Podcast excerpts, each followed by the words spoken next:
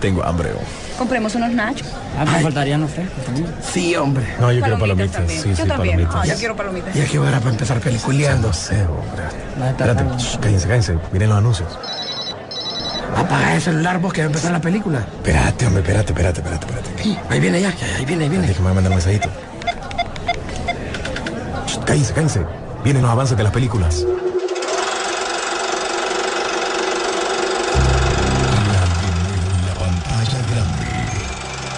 Rock and Pop Interactivo presenta.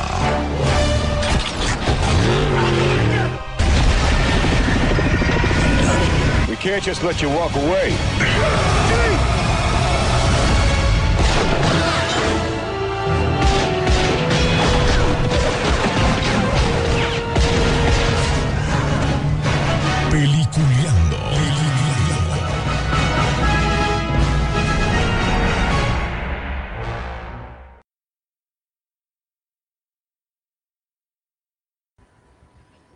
Buenos días, señores. Bienvenidos. Esto es Peliculeando, gracias a las frecuencias de la garganta de la Rock and Pop, eh, aquí en Tegucigalpa 92.1, eh, Tegucigalpa 96.5 San Pedro Sula, en el mundo, por medio de nuestras aplicaciones.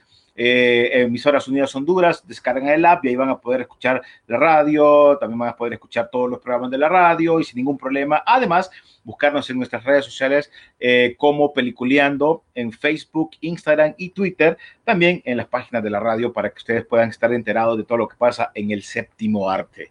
Bueno, pues ya es viernes y a calentar motores, señores. Le damos la bienvenida para ya empezar esto a don William Vega, que nos chequea desde los United State quieto y está viendo qué pasa también en las noticias y en todo lo que tenemos nosotros en la columna de la página o de la Facebook de Peliculeando. ¿Cómo está, William?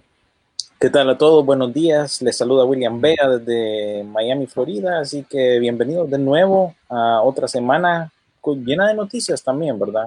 Eh, desde aquí, de, de Estados Unidos, eh, han pasado va- varias cosas, aparte de, de lo que ya saben que está pasando aquí, ¿verdad? Con el tema este de las elecciones. Así que bien interesante todo lo que se ha mostrado esta semana.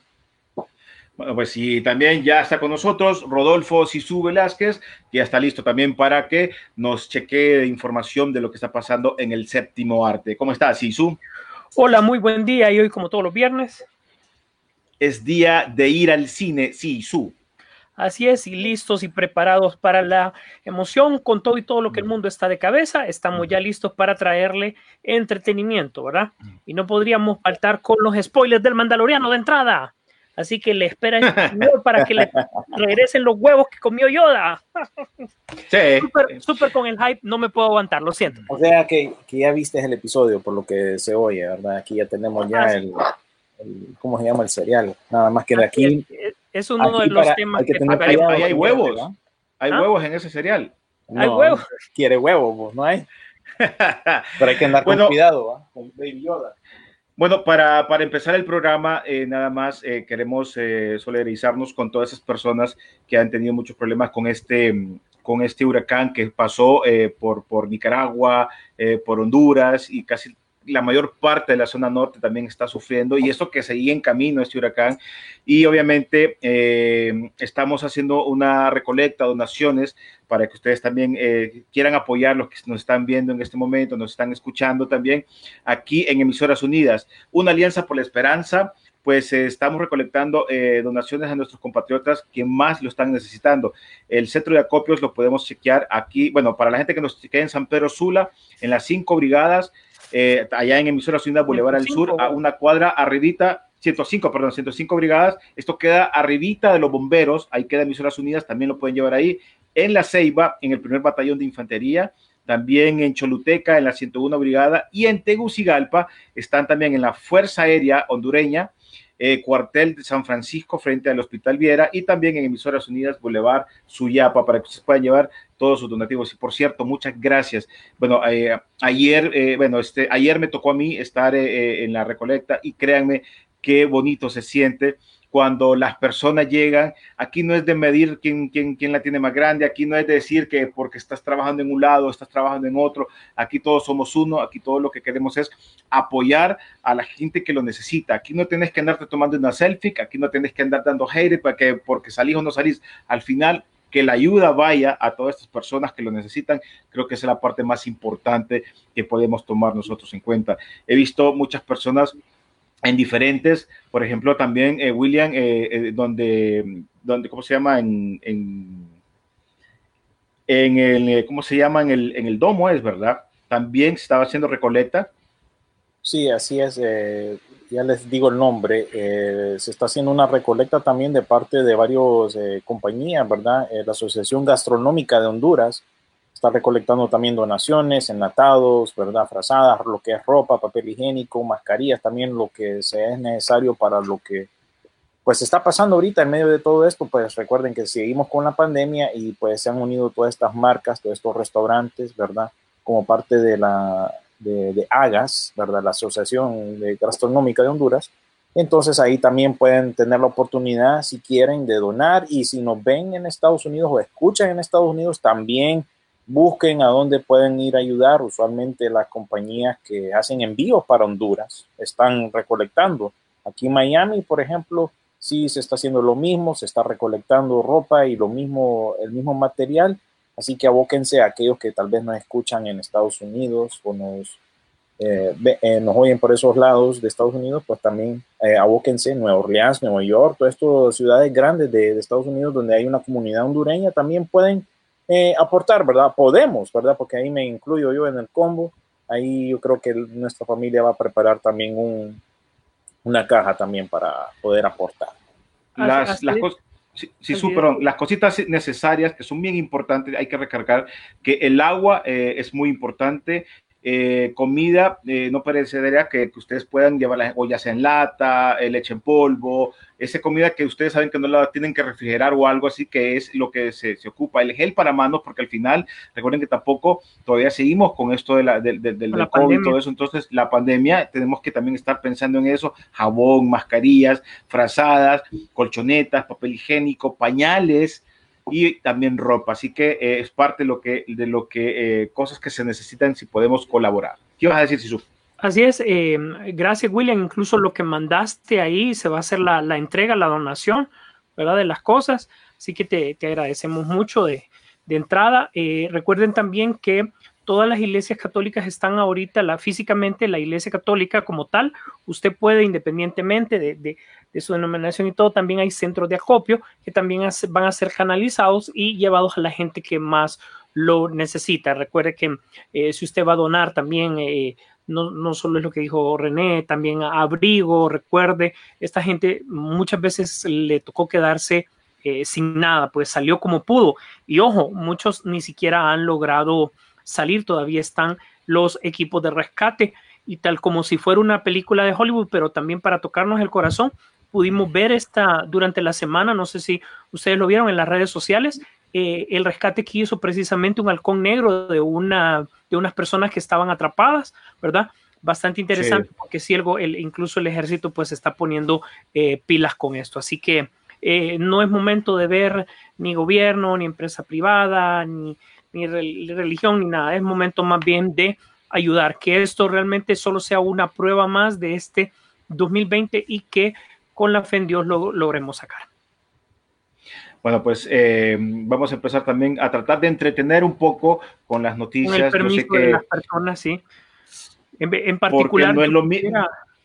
Eh, eh, sí. Disculpa que te interrumpa, René, que se me vino a la mente Kenny Bejarano, que siempre nos, nos escucha, ¿verdad? Él, él, está totalmente incomunicado, él mandó un mensaje, él es un fiel oyente de nosotros, eh, nosotros lo recordamos porque él no está de ayer ni de antier, él está de siempre, ¿verdad? Así que, que, a él dedicado el programa, ¿verdad? Él dice que está incomunicado, pero que está bien de salud, ¿verdad? Apenas ha podido mandar un par de mensajes, pero se, se, ha reportado. Así que un saludo y con el permiso de toda esta gente, pues eh, nosotros con, con, mucho respeto les dedicamos el programa y con el permiso de ustedes vamos a entretenerlos un ratito.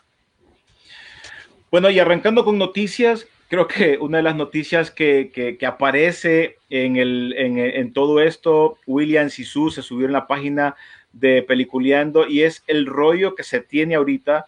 Eh, Johnny Depp, oíme, ese, ese es un problema. No, no, no, no sé, no sé, está, no sé. Está, está grueso ese problema, la verdad. Está. Pero, pero hay que pagarlo igual. O sea, yo creo que si lo damos legalmente, eh, Amber también tiene problemas ahí. ¿Por qué Warner entonces no mide la misma vara de la misma manera? Te voy a decir por qué, porque no luce bien. Ya eh, a, a, través de este, para aquellos que no saben ahorita, lo que no estaba en juicio Johnny Depp como tal, sino lo que estaba en juicio es que él puso una demanda en contra del periódico de paparazzi, digámosle, de, Sun, de farándula, el- The Sun. el británico, por 50 millones, por cierto, ojo, ¿verdad? Tampoco era. no era cualquier cosita, ¿verdad? Y No por el hecho de que ese periódico lo nombró como un golpea esposas, ¿verdad? Wife beater en inglés, ¿verdad? Alguien que golpea a su esposa. Entonces, lo que dijo el juez de este caso es que básicamente lo que se presentó eh, es, es, ¿cómo se dice? Es cerca a la verdad. Ya lo categorizaron como un wife beater. Si despiden a Amber Heard de, por ejemplo, eh, Aquaman 2, entonces no es bien visto, René, porque ya este man con este juicio ya fue catalogado como algo que, que sí pasó, como verdad. Pero no hay pruebas, porque es que mira, si nos vamos legalmente, tampoco hay unas pruebas que te digan que eso pasaba, porque también hay pruebas de que Claro, ella también lo maltrataba. Entonces, por eso te digo que no Hay- los dos son culpables, pero ante, ante el, el juicio público, si quitas a una persona víctima de un caso de, de abuso, entonces tampoco Warner Brothers va a lucir bien. Entonces se quieren evitar toda una pesadilla de relaciones públicas. Sea como sea, eh, los dos, tanto Amber Heard y Johnny Depp, ya tienen esa mancha, incluso eh, muchos reporteros de, de- de estos eh, periódicos de, de Hollywood ya han mencionado que Warner ya tiene como una esca- un escape en, en la película de Aquaman 2. Ya no va a salir Ah, claro. tanto Amber Heard. Y van a introducir a, a- a un interés amoroso nuevo. Así que no les extrañe que eso transcurra en esta nueva película. No la despiden del todo para no quedar mal y ya pues como Mira. se dieron cuenta Johnny Depp en las redes sociales eh, a través de Instagram pues dijo que va a seguir con el caso. Tiene un caso pendiente aquí en Estados Unidos todavía y básicamente pues da a entender de que esto él no lo va a dejar ir simplemente renunció al papel que tiene en la película de eh, ¿cómo se llama? Animales Fantásticos 3, que ya tiene fecha para el 2022. Si no me acuerdo. Si Ahora no- viene, vienen las repercusiones de todo lo que eh, se ha dicho. En primer lugar, tenemos que él está dejando animales fantásticos. Eso se corre la producción un año, o sea que ya olvidémonos que esto se suponía que era el otro año, olvídelo. Se suponía que era el 21, lo dudo. Y es posible que estemos hablando del 22 si eso sucede, porque J.K. Rowling también tiene su rollo por su lado por ser medio racista, o sea que también estamos ahí con otro rollo. Y Ezra Miller problema- también, no, no hay que olvidarse de él tampoco. ¿Cómo? De Ezra Miller, que él también está. ahí, ahí voy, que eso es lo que, lo que, a dónde íbamos. Qué problemas de película.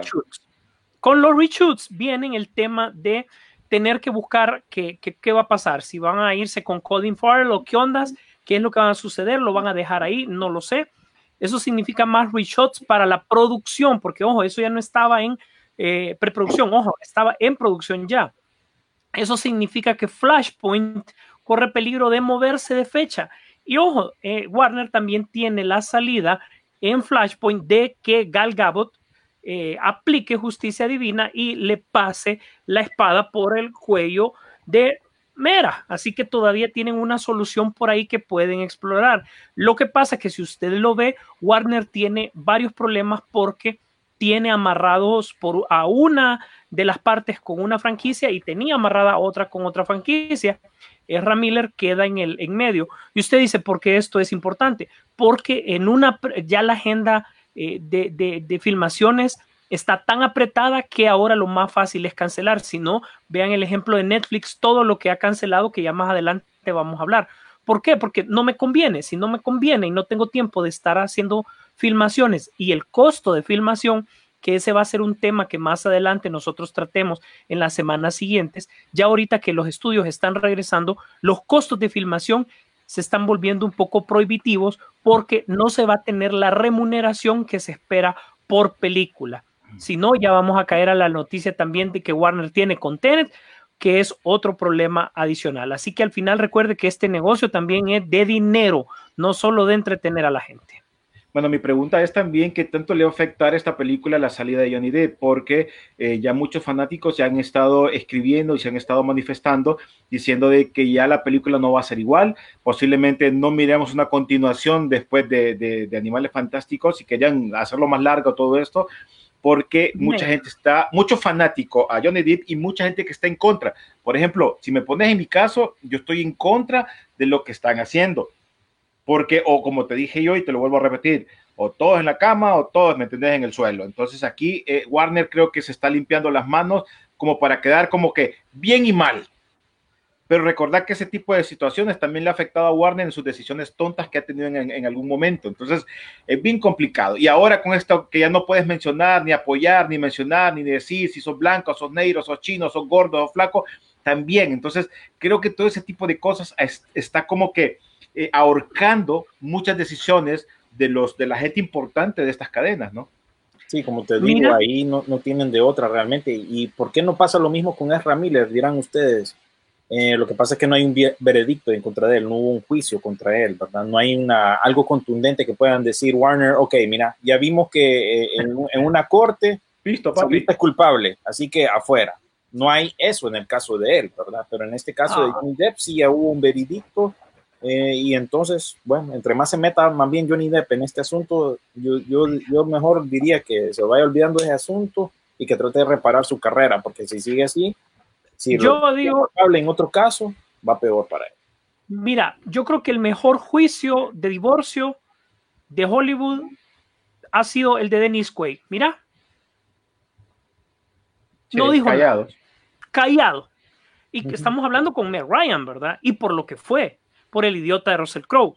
Pero mira, nadie dijo nada y cada quien se dedicó a su carrera por su lado para tratar de reparar porque obviamente había mucha, la gente los relacionaba demasiado. Sisu, Sisu también creo yo que de, de, de, ese tiempo a este tiempo también influyen mucho las redes sociales, porque ahora para todos lo mencionan, entonces ahora cualquier, mira, aquí cualquiera critica, cualquiera es experto en esto, cualquiera hace esto, cualquiera te puede decir las cosas que querrás y tampoco te puedes defender. Entonces, eso pasa ahora. Entonces, en este caso, creo que eh, en su momento él hizo lo correcto, quedarse callado, hijo, callado.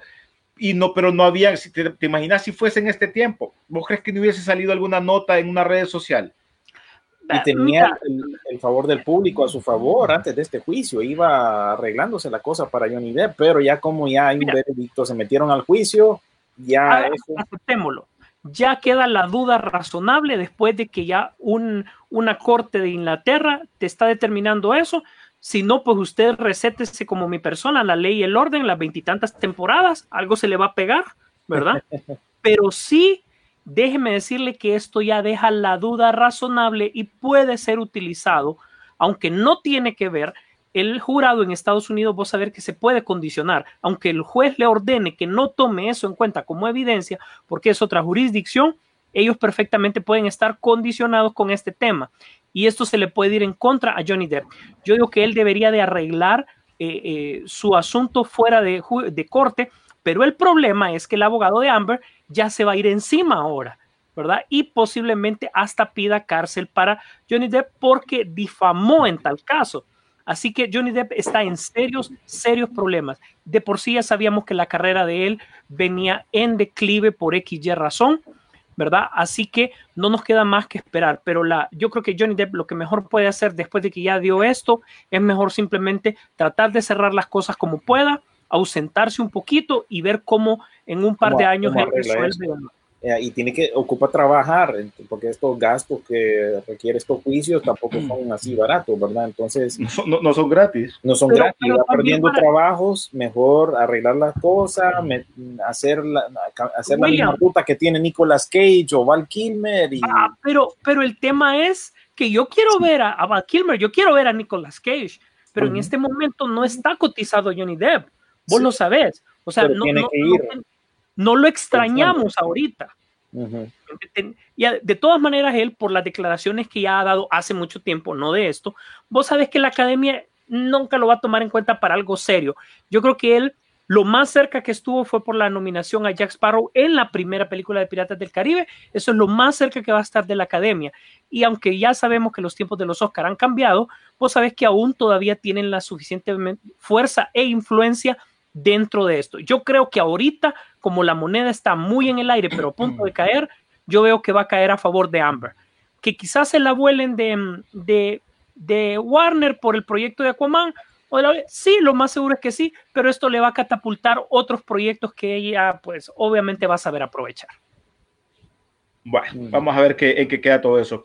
Otra de las noticias que se vienen, ya que mencionaba sobre este rollo de, de, de, Tenet, de Christopher Nolan, pues finalmente ya estará disponible de la manera en que el cineasta decididamente no quería que estuviera y obviamente ya la vas a poder disfrutar en tu casa para el mes de diciembre. Qué lástima, pero la situación tampoco no es tan favorable en los cines, ¿no? Entonces tienes que jugártela y ¿qué vas a hacer?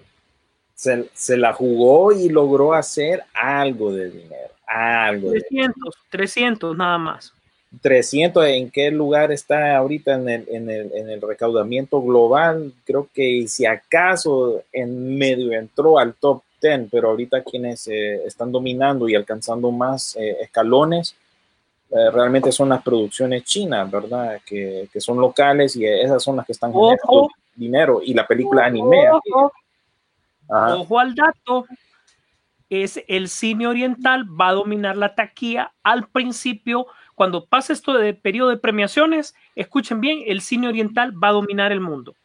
Tómenlo en cuenta, por favor. Aparte de que las producciones de ellos sí están entrando en sus cines, ¿verdad? No son como las producciones eh, americanas que, bueno, no se deciden, cambian, todos los días tenemos noticias, ¿verdad? De, de, de, de, cambios, ayer hubieron otros cambios, tal vez más adelante yo les digo cuáles son, pero esto es un, así, un sube y baja, pero ahorita la tendencia es que las producciones chinas e incluso la película anime de, Demon Slayer ahorita está en el noveno lugar dentro de la taquilla de lo que va del 2020. ¿Cuándo? ¿Cuándo iba a suceder eso? Jamás lo habíamos visto. Jamás.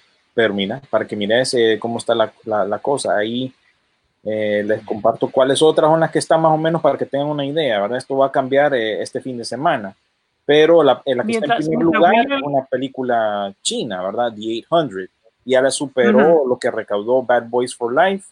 Y en el puesto número 7 tenés a Jiangxia, que es otra película china también. Ahí está en el séptimo lugar. Y en el noveno lugar, como ya les dije, Demon Slayer, The Movie, la película anime que se estrenó allá en Japón y en los otros países eh, eh, asiáticos. Más bien del top 10 cayó Onward, la película de Pixar y de Disney. Esa cayó de, del, décimo puesto, así que para que mire más o menos cómo está la tendencia ahorita con, bueno, la taquilla. El, fiasco de, de Doolittle de Disney se mantiene ahí en sexto lugar. Bad Boys for Life, para mí de las mejores películas de acción del año también. Y desde luego, eh, Birds of Prey como la reina indiscutible de las películas basadas en cómic durante este 2020. Así que para los números, ojo, para los números, DC se lleva el año, ¿verdad? Para los números, nada más. Bueno, eh, continuando con noticias, así rapidita, eh, contando cómo está Disney, que anunció otra eh, reorganización en el calendario de lanzamientos en sus estudios. Obviamente, la película de Ryan Reynolds, que es Free Guy, que yo la estaba esperando, ya, ya la movieron. Free Guy y eh, Muerte en el, en el Nilo. Las dos que son producciones de, de, Fox que heredó Disney, pues esas las tenían para el fin de año, ya no, no tienen fecha nueva, simplemente fueron quitadas del, eh, es, la De el Nilo es la de La Roca, ¿verdad? No, es la de Gal Gadot con ah, Perdón, había una de la jungla de, es cierto, no me acordaba del título. Jungle Crucero de Jungla, eso ya pasó, eh, ya hace tiempo la movieron, ese de Disney, esa pasó para allá, para el próximo verano, pero esta ya es la, secuela del asesinato en el Oriente Express. Sí, sí, me acuerdo. Sí, la quitaron del calendario del todo, igual que Free Guy, que ya con todo y todo en las promociones y todo el mercadeo que habían dicho, dice, sea como sea, ahí estamos en diciembre, pero la cosa cambió. ¿Verdad? Aquí en Estados Unidos la cosa cambió. Disculpa, pero para que la promoción de la Mujer Maravilla eh, pueda salir en diciembre, necesitaríamos estar viendo publicidad ya. Recordad que son más o menos unas cuatro o cinco semanas para poder lograrlo. Yo creo que la van a mover Sisu porque casualmente esta mañana estaba viendo una noticia de que todas las eh, portadas exclusivas para los cómics alusivas a Wonder Woman 84, eh, las compañías que distribuyen cómics siempre las ponen de antemano, ¿verdad? Para que la gente o las tiendas la pidan y las ordenen. Esas han, sido atrasadas cada vez que se ha, ha habido un movimiento con el lanzamiento de Wonder Woman 84, aunque no han eh, anunciado un nuevo movimiento los cómics por lo menos sí los quitaron del calendario, lo que quiere decir que no te extrañe que esta próxima semana ya, como bien decís, tiene, ya se les está acabando el tiempo, no les extrañe que también esa película sea movida porque no, eh, no les es factible a Warner en este caso sacar estas películas. Ya, ya quedó comprobado con Tenet. Y, oíme, y el poco hype que había sumado eh, la, la viuda negra ya se ha ido disipando en el tiempo, como azúcar en el café. Uh -huh. Ya no hace mucho, tilín, tilín. Casi todo. Oíme, quería, quería también entrar en este tema de lo que pasó con la película esta de las brujas, uh -huh. eh, de esta de, eh, de Anne Hathaway, este remake que venimos hablando de lo mismo y, y tantas cosas. Miembros eh, prominentes de una comunidad de discapacitados eh, incluidos activistas, deportistas, paraolímpicos y organizadores de los Juegos Paralímpicos, han condenado a representación de personajes, eh, ¿cómo sería? Epónimos en The Wish, eh, recientemente estrenada por Warner, por los detalles como, por ejemplo, los problemas de cuando se quitaban los guantes, que, que se, se, le miran como tres dedos y de que um, sentía que era como una especie de que los estaban como, como no sé si burlándose de ellos o haciéndole que, que verlos mal porque eran así. Yo creo que ha llegado el momento, no creo que, ellos, eh, que, que la, la, las películas lo hayan hecho pensando en, molestar a alguien, sino que en una idea que se les puede imaginar a un cineasta, decir, ¿cómo le puedo ver las manos? ¿Cómo podemos hacer según lo que, lo que está haciendo eh, el, director, el productor y también el, en su momento el libro, ¿no? En su momento que, que te da ciertas especificaciones. Y yo creo que ya se va, ya se va de, de, de, descontrol todo esto porque realmente ya las películas ya no van a ser como antes. Ya para todo va a haber una crítica, ya va a haber un ataque y no sé qué pasa. En la película, pues el personaje de Anne Hathaway lo que te, se muestra con las manos que son así similares a las eh, algo así, que son anormales de, de, de, las extremidades, pues también conocidas como mano partida, obviamente se caracteriza por la eh, ausencia de, uno o más dedos eh, en, su palma, así que solo ves así como, los tres deditos, tipo el pingüino. Si no han visto la película, pues ahí está también la foto y se ha estado eh, metiendo bastante rollo con eso. La defensora de la discapacidad, Shannon Crossland, declaró en Instagram que las imágenes de esta película de ninguna manera reflejaban la novela original escrita por Roland Dahl. ¿Cómo, William, ¿cómo es lo que reflejaba en la, en, la, en, la, en la novela? Creo que en la película de los 90 te lo muestran diferente. Uh -huh. Con uñas, con peludas, así como, como de monstruo. En este caso solo te le hicieron esa, esa, ese, ese corte. No recuerdo, no. Ajá.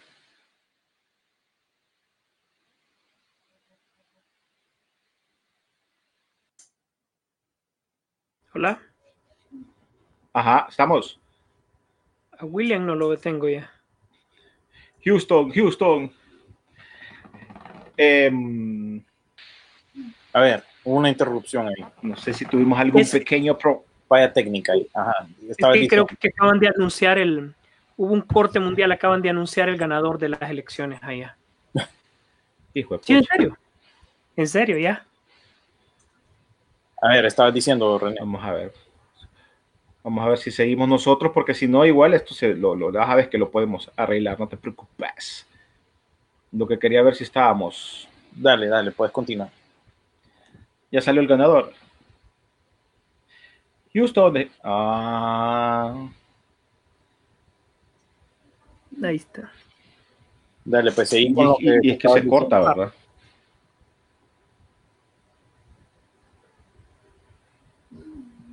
Hace conteo y empezamos, aunque estemos al aire en, en línea. Ok, ahí, ahí disculpen. Pero no estamos en línea, ¿va? Sí, sí estamos en línea. Ahorita no estamos en línea. No aparece en la película, eh, ve en la página de Peliculeando ahorita. Hace conteo y empezamos. Ahí estamos. Sí. Ah, ok.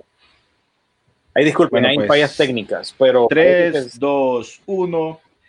Bueno, pues, y este problema de Anne Hathaway, entonces, Sisu, ¿qué podemos eh, hablar de este tema, no? Que es complicado. O sea, yo creo que ahora eh, los estudios van a tener que contratar un equipo adicional solo para que esté pendiente a ver a quién no ofende y evitar futuros problemas en cada película. Te puedes imaginar, ya incluso a la gente ya no le va a llamar la atención poner ideas que reten el cine o que sean totalmente originales porque posiblemente a más de alguien en alguna comunidad esto le va a ofender. Yo creo que el vaso se desbordó ya días y ya debería de ponerse un alto. Ya considero incluso que, que sea de manera legal que esto pare, porque ya es demasiado. O sea, ya solo porque Anne Hathaway sale con tres dedos, porque bruja, ya el problema es más grande. Eso no, es, es- para mí ya, ya es rosa en, en- en la tontera eh, de quien se tenga que ofender. O sea, incluso ya, ya te estás hablando de que no son ni siquiera que, que, que no son grandes comunidades las que se ofenden, sino que son minorías las que se ofenden. Y no quiero decir con esto de que uno es más importante que el otro, pero quiere decir que el nicho se va a irse tan grande, tan, perdón, tan pequeño, tan pequeño, que, ojo, van a tener que preguntar si René se ofende por cualquier película, pues. Es que ese es el problema, por eso te mencionaba yo el tema este de, de lo que está pasando actualmente. Sí. Porque este es, u- este es una, eh, eh, este es una de, la, de, la- de las cosas que está pasando generalmente. Esta es una de las cosas que está pasando generalmente. Entonces es bien complicado. Ahora, ¿qué va a pasar más adelante? No sabemos, como mencionaste, Isu. Eh, estamos viendo una, un, un- un tema bien difícil, pero tratemos de, de ver cómo se soluciona en algún momento para el cine eh, este tipo de cosas, ¿no? Sí, aquí el Sí. asunto es que... eh, Bueno, pues básicamente en- la- si la me seguís ayudando con otras noticias que tengamos ahí, si su mando, por favor. Así es. Em, les había comentado, pues, de que eh, Netflix sí había cancelado un par de shows. No sé si, mm, eh, eh, bueno, eh, recuerden que aquella Castle Rock de Netflix también a su segunda temporada ya no dio, y eso que era de Stephen King, ¿verdad? Era del, de- de- del universo Stephen King, se fue. Y eh, la otra que quería hacer el, el supuesto reemplazo de Stranger Things, que era, disculpen, es, esta M me supera, si se recuerdan el título, eh, también ni siquiera pudo terminar, así que es a- apenas a su primera temporada y se fueron. Eso te da a entender que incluso los mismos streaming están tomando en cuenta de que si no les da esto, tampoco se van. Eh, todavía siempre, como ya es costumbre y tradición de más de un año, siempre tenemos noticias de la parte de terror o de miedo. Y en este caso se anuncia el regreso de la huérfana. ¿Alguno de ustedes vio la huérfana? ¿Verdad? Fíjate que sí, sí, sí, sí me acuerdo más o menos de la película, ¿eh? Que no era una niña, sino que más bien era una, eh, Que era, una mujer grande. ajá, correcto. No, sí, sí, te daba, que estaba media chiflada. Ajá, bastante chiflada, como Amber. Pero bueno, el tema es que el tema es que viene una segunda parte y viene con la misma actriz. Eh, van a utilizar siempre el software de, eh, de facial para reducirle un par de años ahí que todavía pueda mantener un poco su, su la- el hecho de que es menor, pues que esa es la, la magia de la película, por decirlo así, donde esta cipotía nos dio una, una increíble actuación, pensamos incluso que en efecto era, era adulta, ¿verdad? Y bueno, gente que tiene problemas hay en todo el mundo y Wesley Snipes que quiere regresar poco a poco, ¿verdad?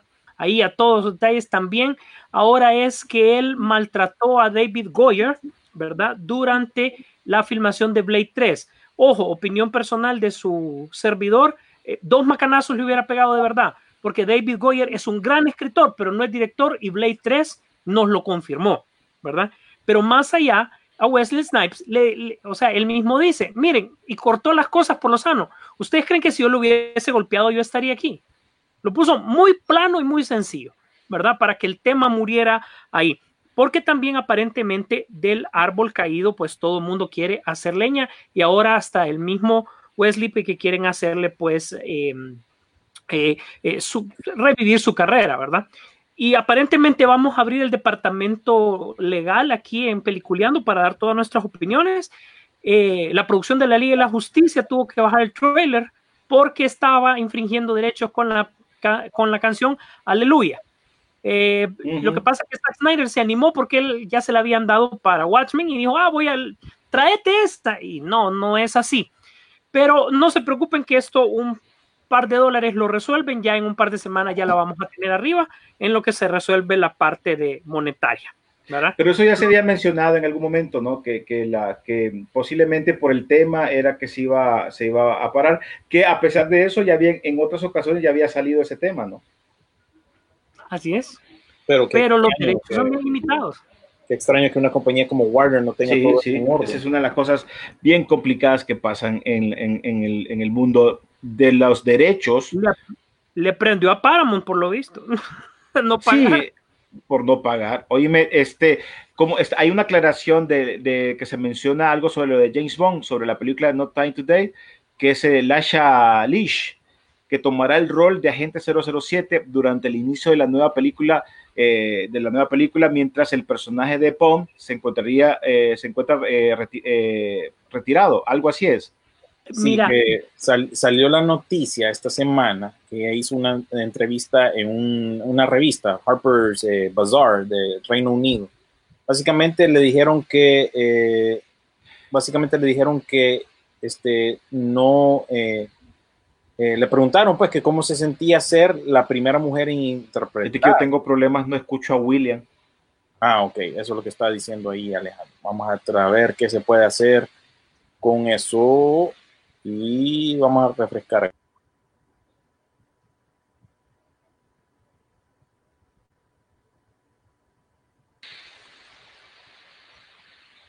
Ahora, ¿me escuchas?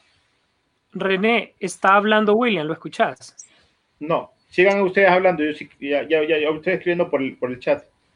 Ok, entonces lo que estaba diciendo yo con respecto a esta noticia de eh, la Chandler Lynch, ¿verdad? Que ella tuvo, tu- agarró esta entrevista con Harper's Bazaar del Reino Unido y ella confirmó que es la primera mujer negra en asumir el rol del agente 007, ¿verdad?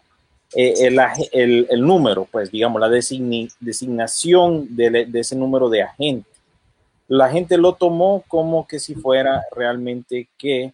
em, eh, ella estaba tomando el lugar del personaje de James Bond. No Pero- es así. Fíjate que la gente cómo revuelve. Porque ya sabíamos que ella sale en la película, sale como un agente, sale como, eh, ah, incluso creo en el trailer se hace mención de que eh, ella está tomando pues el rol de 007. Dentro de la película y la trama eh, inicia con que eh, Daniel Craig o James Bond está retirado, por eso es que ella tiene la designación de 007. No significa que va a haber una serie de películas con ella, ni que ella está absorbiendo de completo el personaje. Entonces creo yo que vale la pena aclarar eso, ¿verdad? Que la gente lo tomó como que si eh, ella estaba tomando de, de- de- de todo el rol, ¿no? Y no es así. Oíme, oíme, William, pero es que ahí es la parte que no entiendo, que la gente ya se había dicho en noviembre pasado, la presentación que hubo oficial de los, de los actores, ella estaba ahí, se mencionó que el, el rol de ella era agente, ¿verdad? Y si hemos seguido la trama, hay dos cosas que han definido a este, mm, a, a este James Bond. Uno es la muerte de Jasper y lo segundo son los eventos de Skyfall. Esto ha hecho que el personaje quiera dudar incluso de que si está en el camino correcto al servicio de su majestad. Entonces, la premisa de la película era con un James Bond nuevamente desaparecido. No se sabía si se había retirado o estaba una misión en solo y que ella tomaba el, pa- el- el- el papel de agente, nada más que no le habían no se había dicho que era el que tomaba la denominación 7 con sus antecesores 00 que es el que le da desde luego la licencia para matar, ¿verdad? Cuando ustedes vean el 00, ese es lo que determina que tiene el agente eh, licencia para poder matar. Eso ya se había definido en películas anteriores. Y el 7 es una nominación de los primeros 10 agentes que tienen al servicio de su majestad. Si recuerdan, el único que tenemos como muerto realmente es el que interpretó Sean Bean en la, una de las películas de, este último actor de, del anterior a Daniel Craig, como ya sabemos. ¿Verdad? Pero el tema es que había que documentarse un poquito más porque no es que ella era la nueva 007 para siempre y por siempre, sino que es parte de la trama de la película, ¿verdad? Y definitivamente James Bond fue, un, fue de los que dio el paso adelante en la parte de inclusión femenina sin que lo sintiéramos así para incluirlas en la parte de acción. No solo la chica Bond, sino que también la parte de, de acción. Si no miremos el papel de Jeans también en alguna de las películas anteriores. incluso Moni Penny en esta nueva iteración. Moni Penny es afrodescendiente, nadie se, se enfocó en eso, ¿verdad? Entonces ¿Sí? vale la aclaración que no es que ella está tomando el papel de James Bond, simplemente es la nueva agente con la designación de 007. Igual ella se sentía así a la defensiva porque no vaya a ser que le llovían eh, comentarios y esto y lo otro, por lo mismo, ¿verdad? Porque la gente no, quizás no sabía o no estaba al tanto de la diferencia, entonces ella evitó las redes sociales, según una entrevista que ella plantea en esta, en esta revista del Reino Unido, ¿verdad? Entonces ahí vale la aclaración, no está tomando el lugar de James Bond, es la nueva Así 007. Es. Así es. Eh, Joker, lo tenemos, hay un par de, de comentarios acerca de, lo, de las escenas que va a filmar Jared Leto, que son uh, tres escenas adicionales para el Snyder Cut, eh, que ya se sabe que una es la que todo el mundo está esperando y, es la que Zack Snyder más le interesa, que sería un flashback de la muerte del Robin.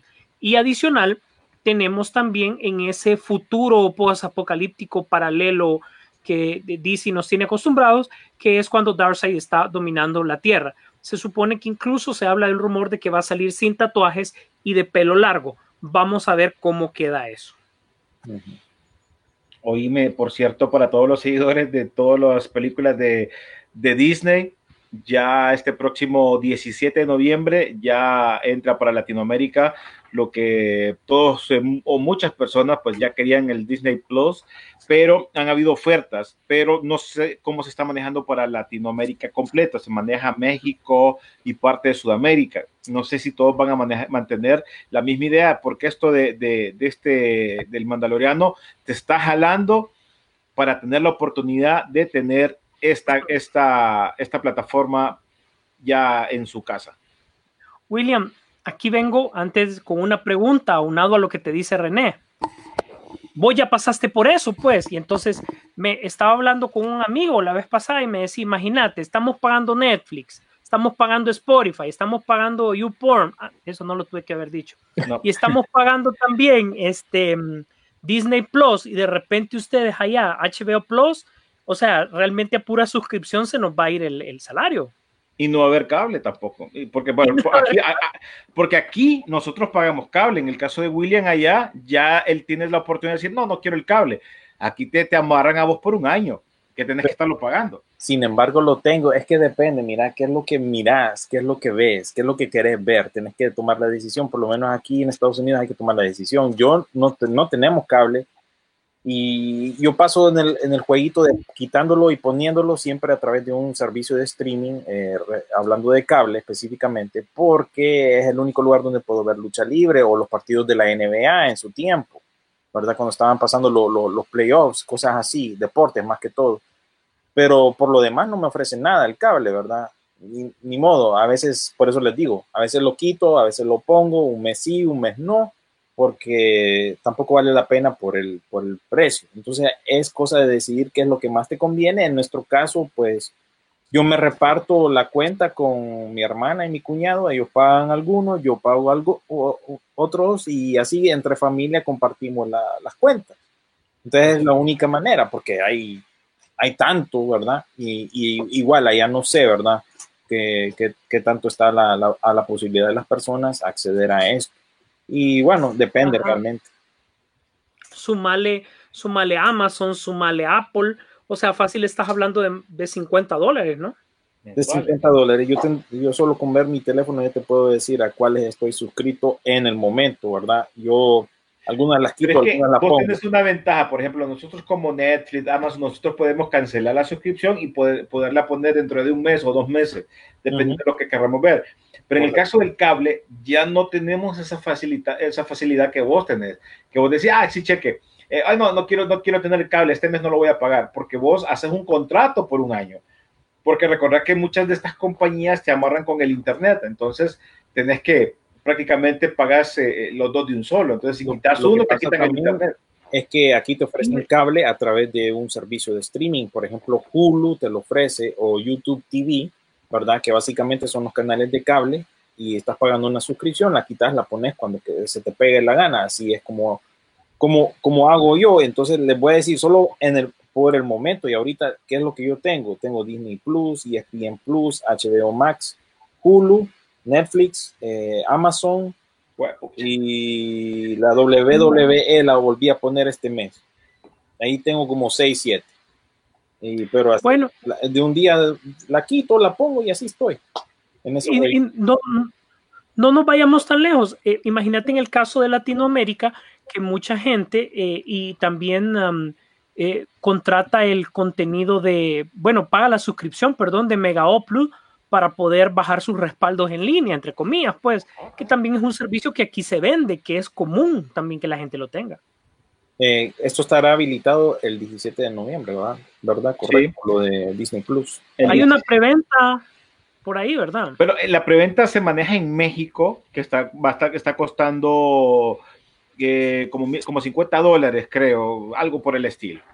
Pero eh, ya cuando termine la suscripción, ya el próximo, porque este es de un año, ya para el siguiente año ya te va a costar el, el costo normal de, de- de la, de la de Disney Plus. Entonces, vamos a ver qué pasa. No sé si también se está manejando en, en Centroamérica. Sé que alguien de, de Costa Rica ya lo tiene, alguien de Sudamérica ya lo tiene. Dicen ellos por lo menos la suscripción.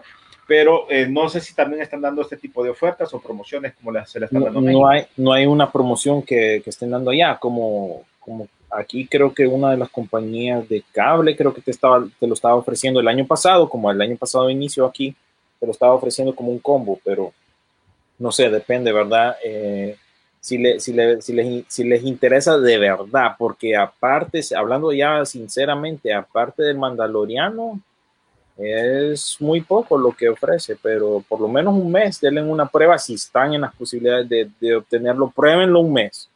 Y si sienten que si vale la, la pena o no, pues manténganlo. Pero yo hablándole sinceramente, después de que se les vaya el hype, después de que ya una vez desaparezca el Mandaloriano de nuevo, miren a ver si ese, ese catálogo de Disney Plus Claro. tiene lo suficiente para ofrecerles y para que ustedes lo mantengan. Yo hablando sinceramente, no, no lo tiene, ¿verdad? Creo que como familia es el que menos usamos, la verdad. Fuera del Mandaloriano, es, es la que menos usamos como familia. Ah, ok, pues. te cuento. En Costa Rica, y que es, y Panamá, que son el área más cercana, la preventa costará 50 dólares con 90 centavos. Luego, después de, este, de esta fecha, aumentará, aumentará un 15.5%, llevándolo entonces a 59.99, o sea, 60 dólares al año, ¿verdad? Todavía siento que si es 60 dólares está un poco accesible, pero al final, como dice William, después de que veamos el Mandaloriano y repasemos un par de películas de Marvel que seguramente ya tenemos o algo así, o de Star Wars, en nuestro caso, que ya lo tenemos, eh, todo se convierte en un babysitter service, como, como dijiste en algún momento, pues para vez entretener a lo único que podía mantenerte amarrado es, es que se viene la serie de WandaVision, ¿verdad? Sup- Supuestamente después de que concluya el Mandaloriano. Esa es quizás la única cosa que te mantenga ahí como que para mantenerte viendo y el servicio. Pero aquí también, eh, a nuestro favor, digamos como familia, lo que pasa es que nosotros tenemos el, el combo de Disney Plus, Hulu y ESPN. Están las tres juntas bajo un solo precio. Ese es, el otro asunto. Yo, por mi parte, tengo el servicio de Hulu cable, que ese son, ese es aparte, ¿verdad? Pero ese, ese, como les digo, yo lo quito y lo pongo porque son 60 dólares al pico, ¿verdad? Bueno, al final ahí está el dinero como se está yendo para esto. Mira, Eh, eh, ah, este, mira, este, espérate, espérame, si este mensaje de, de Mondragón me parece interesante, mira, A ver, a manera, a manera de comentario propio, hoy en día las, pers- eh, las personas ya no quieren contratar televisión por cable. En Estados Unidos prefieren ver Netflix o compañías similares. Les digo porque vendí paquetes de, en AT&T, la gente prefiere solo internet, sin televisión por cable. sí, Pero lo que te digo. Aquí, aquí.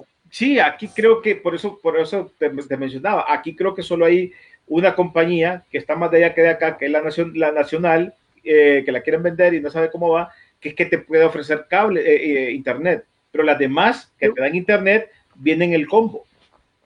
Te, te voy a decir que yo solo conozco una persona aquí en Honduras, que es uno de nuestros técnicos, que él definitivamente no se puso los moños, no compró eh, cable y solo internet a 30 megas y eso es lo que tiene. Solo un caso nada más. Sí, pero te digo, te- normalmente compras el paquete porque es como cuando te vienen los combos. Un combo, mira, te viene fresco, palomitas y, y te viene un hot dog y todo junto.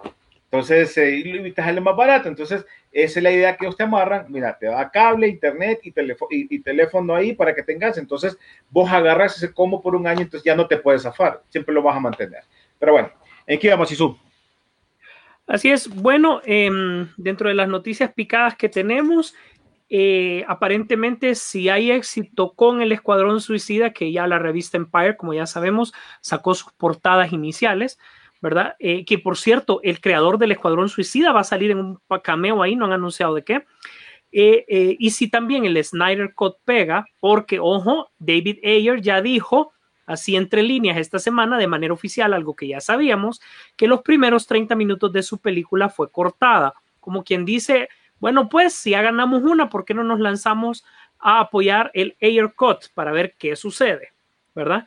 Se supone que si pega la Liga de la Justicia y el Escuadrón Suicida, se viene el proyecto Justice League versus eh, Escuadrón Suicida.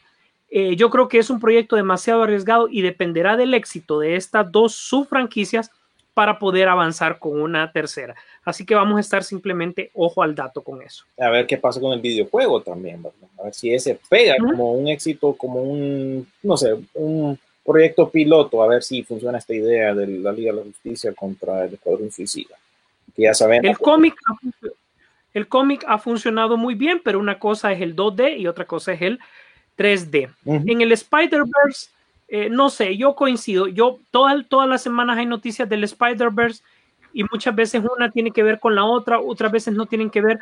Yo a este punto yo ya no sé qué creer, que Andrew Garfield pues como que no quiere, que Tom Holland está indeciso, que tanto Spider-Man, tanto villano y que es solo una película, etcétera, etcétera. Yo creo que Sony quiere sacarle provecho a este, esta situación, pero que todavía no tiene 100% claro el proyecto, cómo va a ser, mientras eh, obviamente de- del cuartel general de, de Marvel lo coordinan mejor, pero yo creo que como Sony está encima, ahí es donde dos capitanes manejando un barco no funciona tan bien. Sí. Pero bueno, eh, no sé si nos quedaba algo más de noticias para que entremos con el eh, Mandaloriano, que ya la gente está muy pendiente de lo que está ocurriendo con su segundo episodio. Ok, pues te doy solo tres noticias adicionales. Eh, sí, Kevin Feige está, pero que quiere ya utilizar a los Defenders porque ya sus derechos son de él. Eh, bueno, de, de, de, Marvel específicamente de nuevo, sus derechos tanto cinematográficos como de serie, y quiere ver dónde los utiliza, así que no nos extrañe un proyecto ahí cocinado. Teenage Mutant Ninja Turtles, ya sabemos con todo y, y sus um, aniversarios y todo su hype y todo, como ya sabemos, Seth Rogen está eh, a cargo de un proyecto del reboot de ellos, siempre sentado de que son adolescentes. Sin embargo, el mismo creador de la película um, original, él está hablando de que quiere una continuación de la película 1 para componer un montón de detalles. Pero si ya le dieron a Seth Rogen, no creo que avance este tema. Por otro lado, y para finalizar la parte de noticias, eh, lo que dijo William como Nicolas Cage, ya esta semana salió el trailer de Willy Wonderland. Véalo, mmm, está bastante interesante. Yo creo que esta nueva etapa de eh, Nicolas Cage pasará la historia. Él es honesto y sincero, está agarrando todo lo que puede porque necesita el dinero, pero esto de que se haya metido en películas de serie B le está sumando bastante. la popularidad de Nicolas Cage tal vez no está como en su mejor momento de Hollywood, pero sí tiene unas bases más sólidas que lo van a apoyar ahorita que en aquel momento. ¿Vos crees que en algún momento Johnny Depp tiene que empezar así para volver a agarrarlo? Sí, sí, sí, por eso te digo que no le conviene seguir con estas demandas porque me- mejor arreglar el asunto fuera de corte por salvar su carrera, salvar lo que su incluso su ingreso, porque con todos estos gastos de, de- de juicio y todo se está comiendo el dinero, pues, y si nadie lo va a estar contratando de las grandes producciones de Hollywood, ya no va a estar ganando lo mismo. Y pues necesita como que de hacer su camino de vuelta. Al rato le toca hacer ese, a ese tipo de, de, de películas como esta, o como los trailers que compartí, que quizás ahí podemos hablar de ellos más adelante. No, Bueno, pues entonces, Isu, Estamos listos y servidos con las noticias. Este fue un servicio del Departamento Legal de Peliculeando, actualizando sobre los temas legales de Hollywood en el momento. ¿Verdad? Sí, Bueno, si- ahora vamos si a- querés, antes de pasar al Mandaloriano, eh, Los comentarios. los comentarios y lo- los trailers, ¿verdad? Que tuvimos hoy, que hoy sí le dije a Sisu que hay que rebuscarse al fondo del barril porque, no sé, hay muy poco, la verdad. yo miré la primera película de Navidad ya, está para Netflix. Yo la miré ayer con mis papás y, ¿Verdad que ese, ese cipote es el que salía en aquella película de Adam Sandler? No, este cipote creo yo, este chavo principal creo yo que salió en la, pe- en la serie de Vikingos, ¿verdad? Creo que era el, creo que es el hijo del, del chavo principal. eh, no terminé de ver la serie, pero no me acuerdo mucho. Y salió en Bad Boys for Life, ¿verdad? Era el, el chelón, el chele, el chele, que que era parte del, del equipo de los jóvenes. Pero es que yo lo confundía entonces con el, con- porque también se miraba igual, solo que con pelo largo. ¿Cómo que se llama esta película que, que, le, le- que, era- que hicieron dos? Que salía Adam Sandler y, su- y todos sus amigos. Que Son era como la- niños. sí, son como niños. La primera, ¿te acordás que era el hijo de, de aquel que estaba con la viejita? No sé, pues, Ah, no, perdón, no, no, no, no era con la viejita, era el otro, el otro Chele, que creo que él, él trabajó en NTV.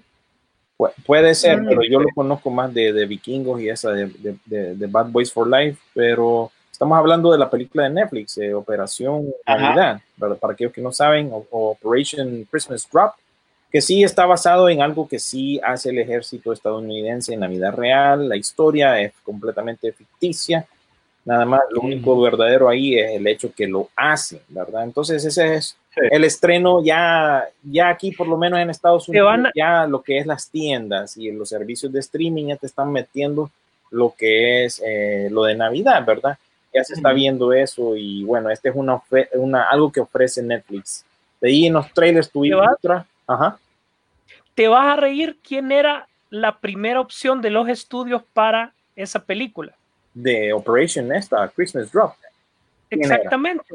¿Quién era? Fíjate que eh, en, en una mm, opción bastante loca por tratar de buscar la popularidad de este personaje, eh, su agente lo ofreció y anduvo bien cerca de lograrlo, pero obviamente falló en las pruebas. Y eh, esa fue una noticia que apenas se dio, obviamente porque yo seguía el equipo, y era que Aaron Gronkowski es que iba a ser el personaje, que es el corredor que era de los Patriots y que ahora pasó también a Tampa Bay. A Entonces, Gronk. como yo, Ajá. Qué ridículo. Bueno, es que Gronk tiene, no sé, esa faceta como de estrella, eh, estilo eh, de calidad B, porque incluso ha aparecido en la WWE. Claro. Y créame que a la gente no le gusta que aparezca, porque dice, ese man no es un luchador, ¿qué anda haciendo ahí? Por mucho que sea una apariencia especial, a la gente no le agrada, porque en algún momento fue un, ganó un un- una, una faja, pues un campeonato de la WWE, y a la gente no le pareció, porque bueno, es Gronk.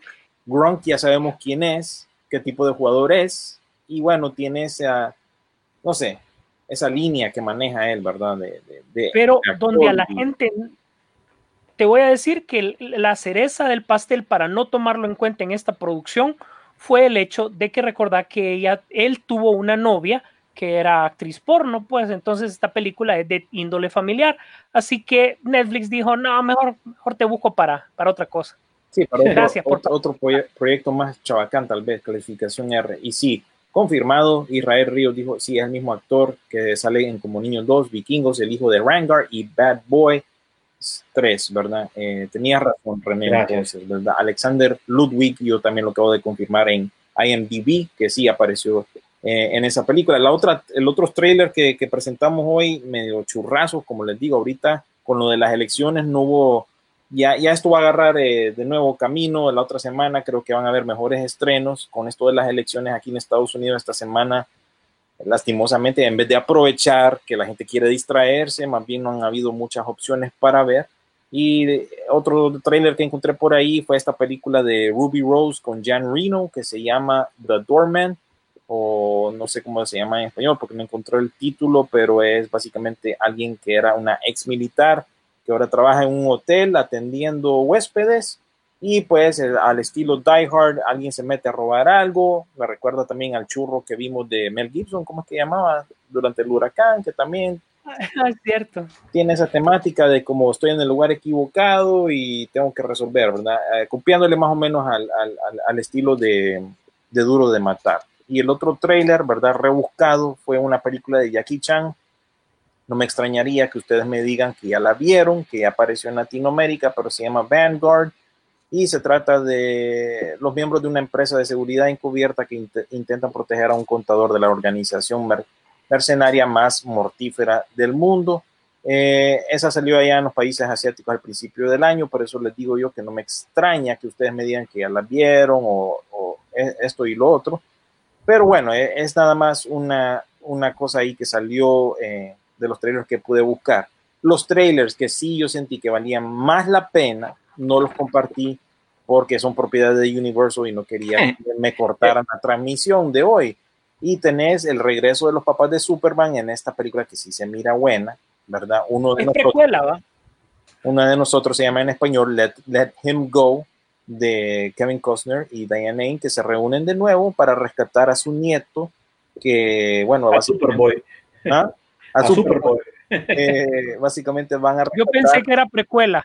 es verdad, pero esta vez sí los miro matones, fíjate, y los miro que van con todo a recuperar a su nieto, porque la viuda del hijo difunto de ellos se casa con otro brother, ese brother como que abusa del cipote, y toda esa familia como que es bien extraña, como media redneck, como se dice por estos rumbos.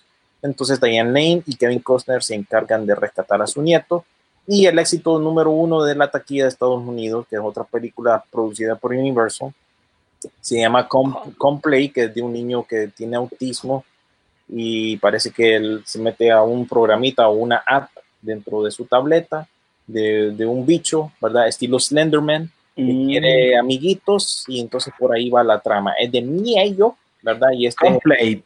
Es- Este, fíjate que me llama la atención por la idea que están haciéndolo ya más, eh, más eh, con la tecnología, con las redes sociales, con, Ujú. porque él, él se está haciendo en el tráiler, ahí usted lo puede buscar en Peliculeando, se está haciendo como, ¿te acordás que en Instagram ahora hay una opción que vos puedes hacerte Sí, imágenes y caritas? como VR, ¿no? Que le dicen. Sí. Ya había salido una película Ujú. que vos mirabas por el espejo y, y podías ver a alguien si estaba atrás, pero si vos dabas vuelta, no, en este caso te lo da la tecnología, que él se está, está haciendo caritas como de- del, día, del, del Día de los Muertos y de repente se, se activa la, como que la cabra de otra persona y está ahí, entonces por ahí viene más o menos la idea de, este, de, esta, de esta película de una criatura humanoide que aparece por ahí como, como parte de los villanos. como te digo yo, que es estilo Slenderman. Y bueno, buenos días a todos, ¿verdad? Porque Pero la mayoría... ¿cómo, cómo le, ¿cómo le irá a esa criatura del más allá pagando un servicio de apps también? Ese sería bueno. Sí, Pero sí se, se mira interesante y bueno, por algo será que ha pegado aquí, por lo menos en la taquilla limitada que hay, ha, ha sido la número uno. Así que saludos a todos ustedes porque tenemos varios saludos de, de buenos días, ¿verdad? Incluyendo la mamá de Sisu, sabe Saludos a usted también, como siempre, Astrid, ¿verdad? También. Y que sí nos escuchan y que no se interrumpió lo que fue la transmisión. Así que gracias ahí por, eh, y disculpen ahí por las fallas técnicas. Algo pasó ahí, como bien dice Sisu, como que ya aquí ya, se, ya decidieron lo que es el presidente. Así que podemos volver a la normalidad, aunque no creo, porque este trompudo va a salir ahí con una cosa de que le robaron los votos, que hay que, bueno, hay litigio, esto va para largo para nosotros, por lo menos. Ahora sí, ya, Sisu, ya puedes pasar con este travieso. Anduvo bien Bueno, travieso pues, esta semana. A partir de este momento ya saben que lo que vamos a hablar es un poco de spoiler no se asusten, ¿verdad? Pero también te, les voy a comentar que eh, si bien este capítulo no avanzó tanto en la, en la historia general del Mandaloriano, Que no tiene, nada que ver con la, no tiene nada que ver con la historia normal.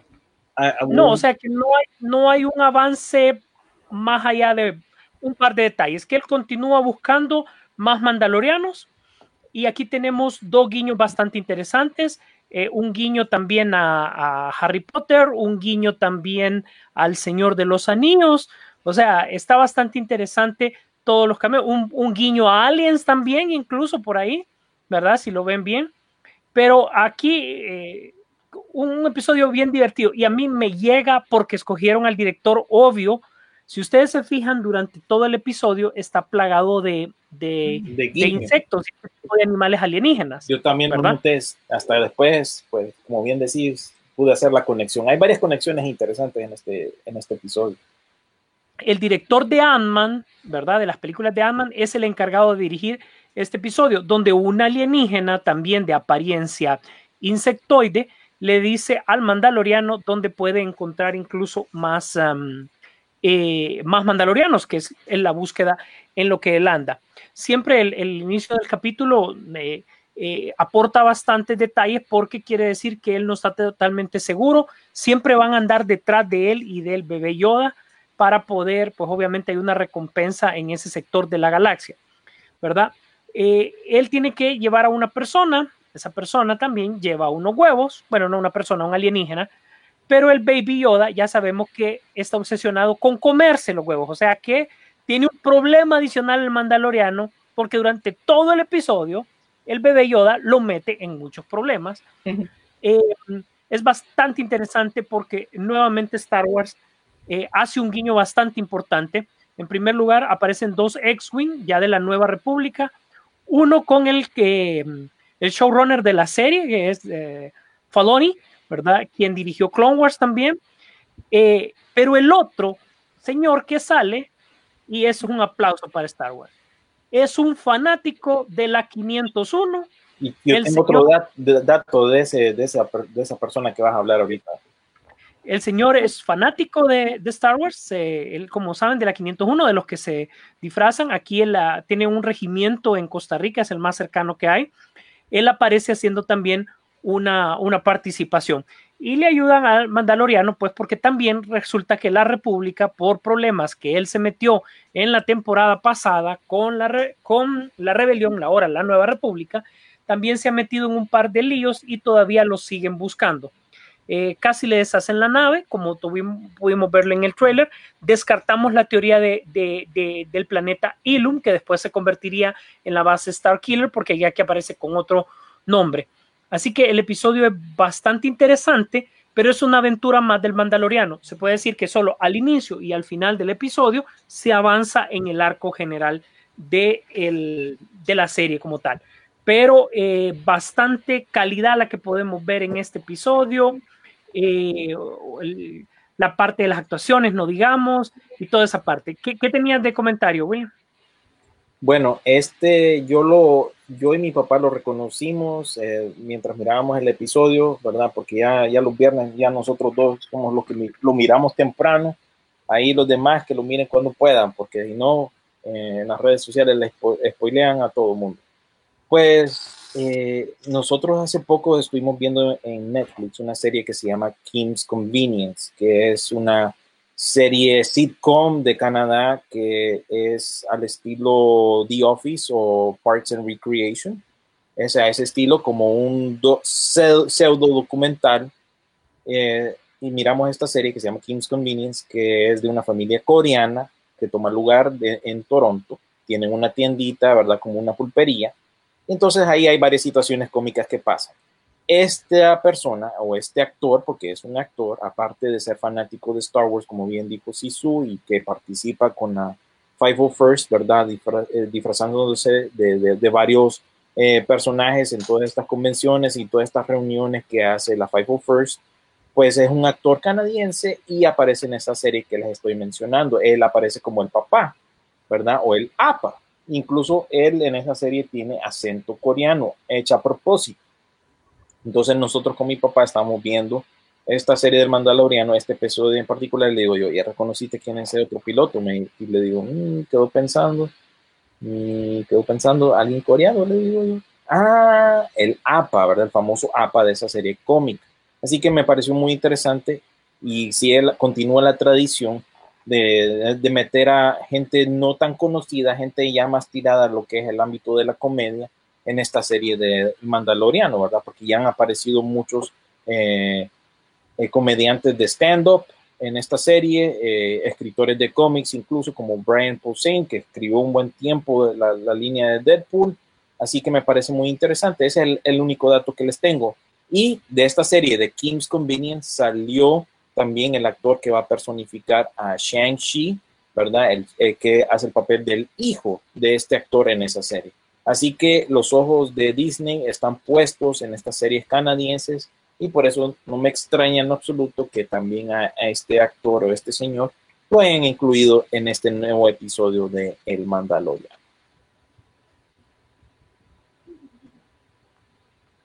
¿Qué más, Sisu?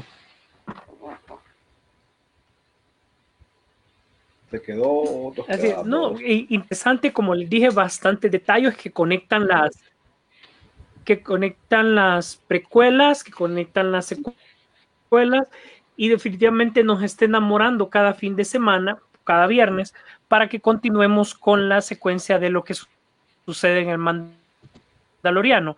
Y desde luego Disney a usted le va por el cuello.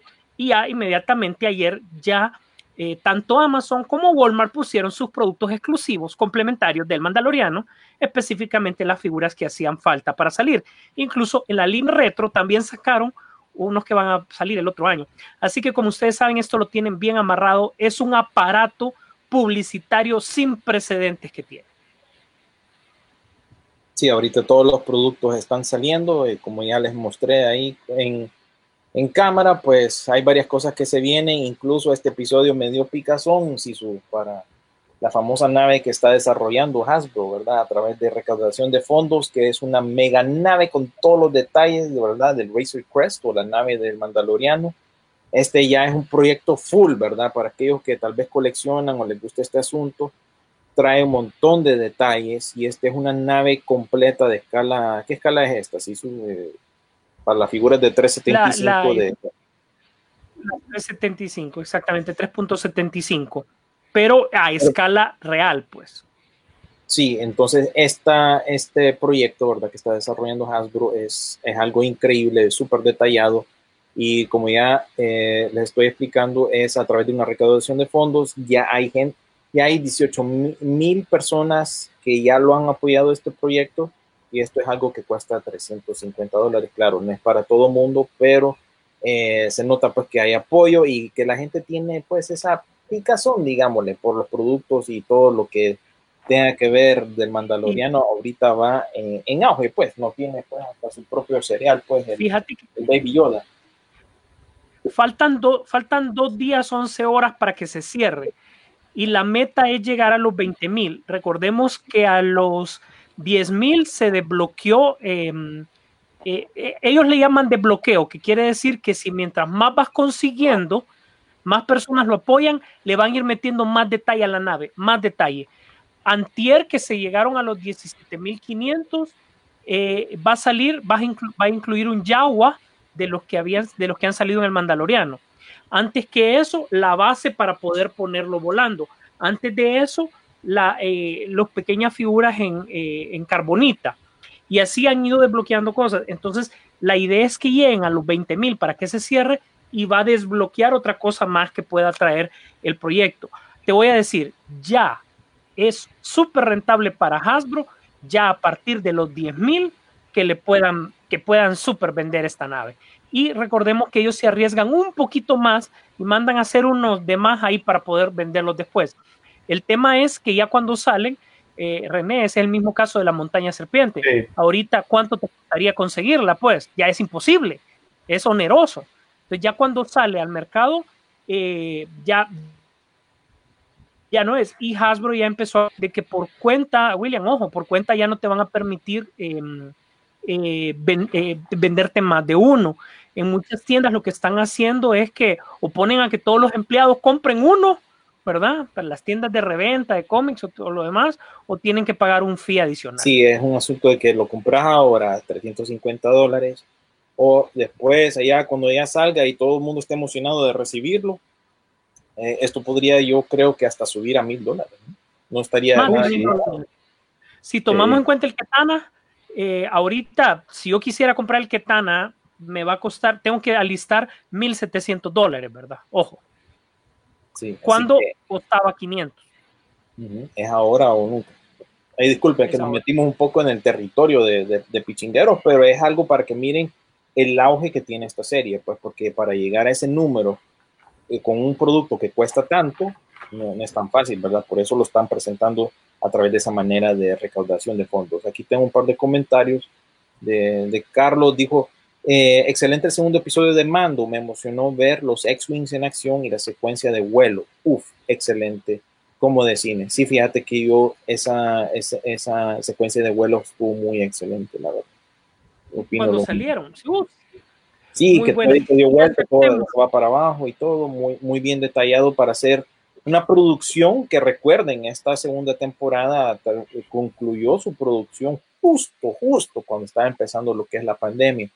Y, ah, sí, su, hay que hablar algo muy importante que es el supuesto anuncio de la tercera temporada que va mezclada con el anuncio de una posible serie de Boba Fett, ¿verdad? Que es una de estas dos estaría desarrollando antes se supone que podría ser esta serie spin-off de Boba Fett, en ponerla en producción antes que la misma temporada de, de, de 3 del, del, Mandaloriano. Claro, esto no está eh, confirmado, pero hay mucha especulación con respecto a esto. Y la serie aquella feminista que le, he clavado yo, que fue desarrollando Kathleen Kennedy en su tiempo, que ya dijeron a través de un reportaje de Deadline que está fuera de la línea de tiempo principal, tiene su propia línea de tiempo, ¿verdad? Como que Lucasfilm deshaciéndose un poco del proyecto personal este de Kathleen Kennedy. ¿Qué te pareció toda esta noticia y qué es lo que se sabe al respecto? Mira, hace, hace años John Johnston había presentado su interés por una película específicamente de Boba Fett. Incluso él no se ha divorciado del todo de los proyectos de Disney, como ya sabemos. Eh, él fue el primero que, el, el, que, nos entregó, el primer Vengador, el Capitán América, si bien lo recuerdan. Y eh, todavía él es considerado, ¿verdad?, para este tipo de proyectos. Lo que pasa es que esto se... Eh, John Favreau se está convirtiendo, junto en la mancuerna de John Favreau, eh, aunado con Filoni, se están convirtiendo en el Kevin Feige de Star Wars, en tal caso de Marvel, ¿no? O sea, todo está pasando a través de ellos. Ya Kathleen Kennedy ya está de salida.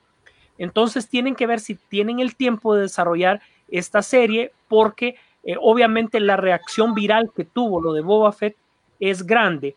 Y ya adicional que el personaje, pues obviamente ya nos ha cautivado durante mucho tiempo. Así que sí hay fuertes rumores porque quieren saber, bueno, eh, aparte del producto de, de Obi-Wan, ¿qué más podemos presentar, verdad? Porque, ojo, el futuro de Star Wars, no se engañen, está en, en, en las series, pues, o sea, en la serie de televisión, ahí está su nicho, ahí es donde lo, lo ha logrado, ahí es donde la gente le ha gustado.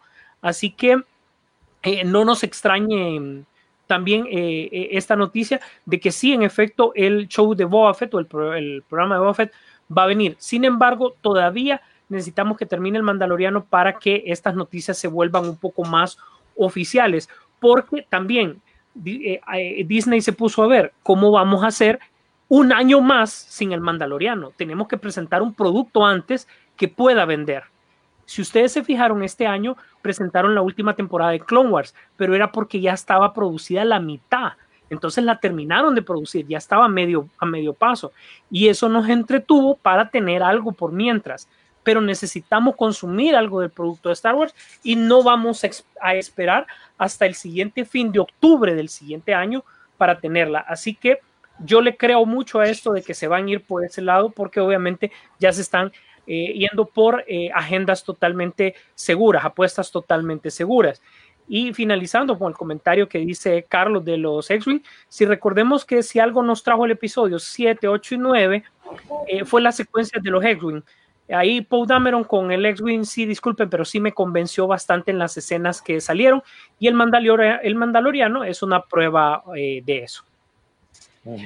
Bueno, pues, eh, verdad que, bueno, ahí la última no, eh, que ponen ahí de Elías Eduardo Girón, ¿qué opinan de la 007 mujer? Bueno, ya hablamos hace un par de rato.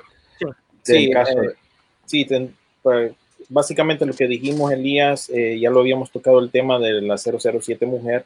Hicimos la aclaración de que eh, esta actriz, la Shonda Lynch, no está usurpando, pues, o tomando el lugar de James Bond, simplemente es la nueva agente 007 dentro de la trama de la película al principio de la película porque James Bond está eh, retirado. Entonces ella tiene la designación como tal. No es como que va a haber una serie de películas con ella. No, eso no, no, no se está hablando de eso. Se está hablando de que ella pues tiene ese rol dentro de la película y simplemente salió hasta hace poco en una entrevista en una, en una revista, ¿verdad? Pero más nada, eso es, eh, eso fue lo que eh, concluimos. Y volviendo al tema este de Star Wars, por eso es que ya sea la temporada 3 o ya sea este nuevo proyecto de la serie de Boba Fett, sea como sea, ya varios eh, periódicos de entretenimiento o, sitios eh, ya están reportando que eso, ya sea, el sea cual sea el caso, eso ya entra en producción la próxima semana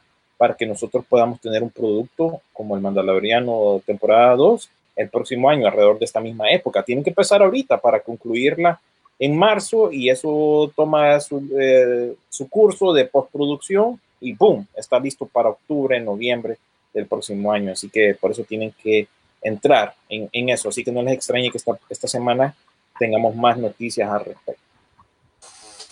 Así es, eso como les dije, porque obviamente el hambre de Star Wars está muy alta. Em, ahora bien, eh, ya para finalizar, eh, sí les voy a comentar el top de nosotros de Peliculeando, en tal caso, para las mejores películas de Bond que lo habíamos quedado debiendo. Eh, La semana pasada habíamos dicho, así que con los comentarios que puedan hacer William y René, vamos a hacer el top de las películas de James Bond, por lo menos las que a su servidor le gustan bastante. En primer lugar, junto con Roger Moore, vamos a tener Octopussy. A mí es una de mis películas favoritas de Roger Moore. Sé que muchos, hay, hay, bastantes para escoger, pero para mí es de las mejores. Luego pasamos a las clásicas. Golden Finger es un clásico totalmente. A la par de ellas tenemos que meter al Doctor No. Y ya en la línea tradicional está El mundo no es suficiente o The World is not enough. Luego Casino Royale y en mi caso particular la película número uno que a mucha gente no le gusta, pero Moon Ranger porque la parte de ciencia ficción cuando James Bond ya sale al espacio fue la que en particular a mí me gustó. Así que ese es un ranking de las películas de James Bond que por lo menos a mí me gusta y un pequeño homenaje y recuerdo tanto por la noticia que salió hoy como para Sean Connery que pasó a mejor vida la semana pasada.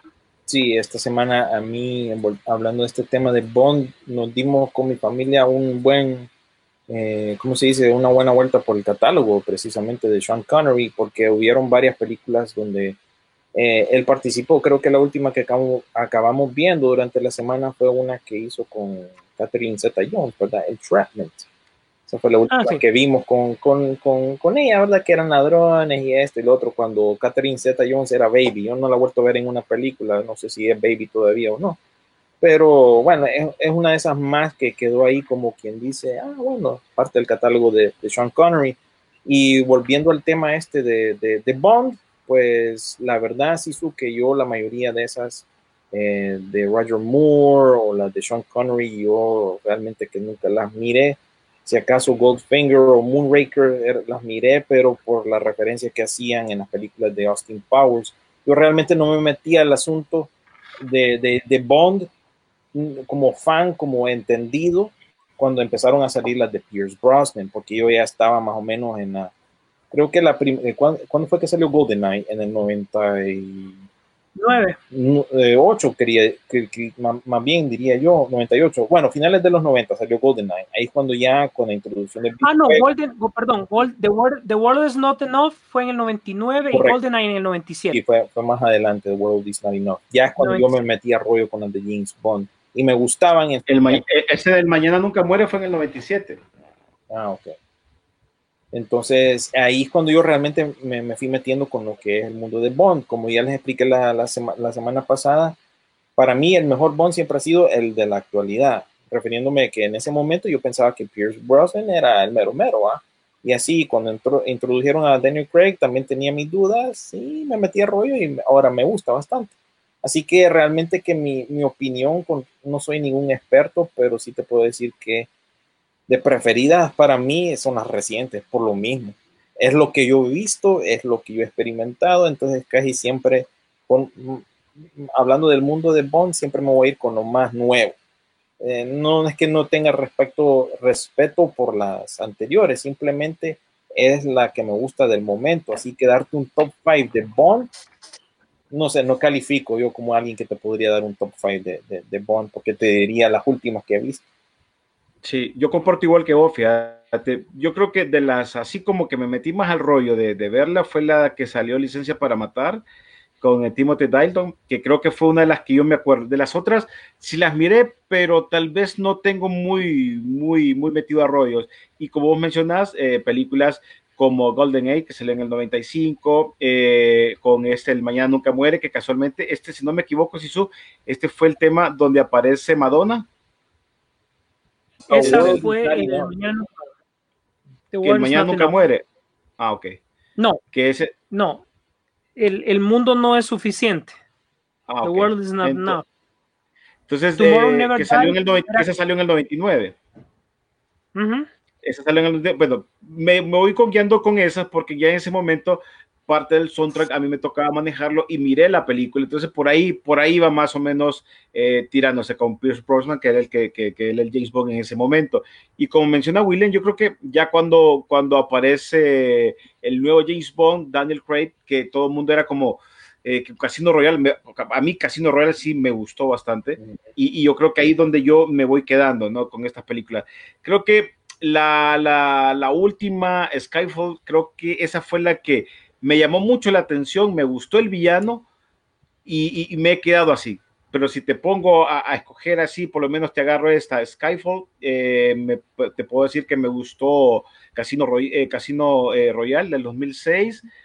Eh, ¿Cuál fue la que te dije? El mundo no es suficiente, que era la que, que, que estamos hablando del disco, y El Mañana Nunca Muere. Concluyendo. Eh, no, la... fue más bien la de Madonna. ¿o? Ah, por eso te decía yo. Esa es la que te decía. Y la otra que te decía yo, que para mí la más clásica que me mete el rollo, que sí la miré, fue Licencia para Matar. Las demás, no te digo que no las miré, las miré, pero no me, no me acuerdo mucho. O sea, se, se me escapan algún como. Pero de las que te puedo decir del 89 para acá, te puedo agarrar por lo menos esas cinco que mencioné. Uh -huh. yo, yo, te diría que las de Pierce Brosnan, la más debilucha para mí en su tiempo, porque yo las compré todas estas, estas películas. Más bien tengo que comprarlas de nuevo porque no las tengo en la colección actualmente. Pero diría que Tomorrow Never Dies fue la más debilucha con aquella que hizo con Michelle Yeoh. Esa no me gustó mucho. Con Terry Hatcher, ¿verdad? Era la otra chica Bond de esa.